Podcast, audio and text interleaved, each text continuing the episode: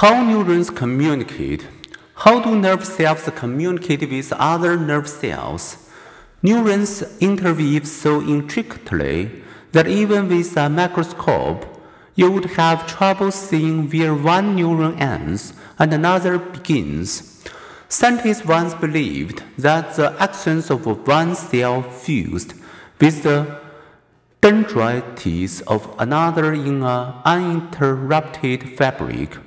The British physiologist Sir Charles Sherrington noticed that neural impulses were taking an unexpectedly long time to travel a neural pathway, inferring that there must be a brief interruption in the transmission. Sherrington called the meeting point between neurons a synapse.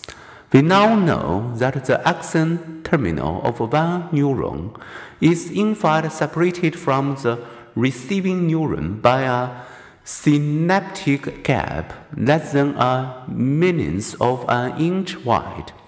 Spanish anatomist Santiago Resuncion Rico marveled at these near unions of neurons, calling them protoplasmic kisses, like elegant ladies air kissing so as not to mess their makeup.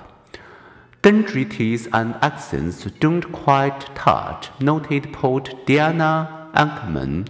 How do the neurons execute these protoplasmic kiss, sending information across the tiny synaptic gap? The answer is one of the important scientific discoveries of our age.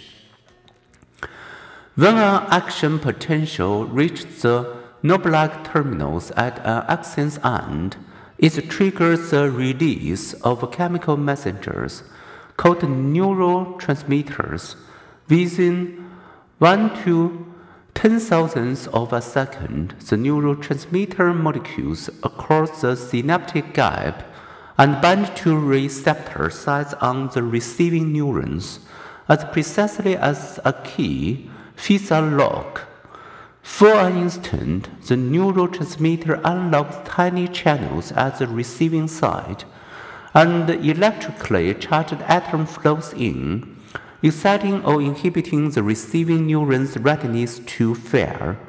The excess neurotransmitter then drift away, are broken down by enzymes or are reabsorbed by the sending neuron, a process called reuptake.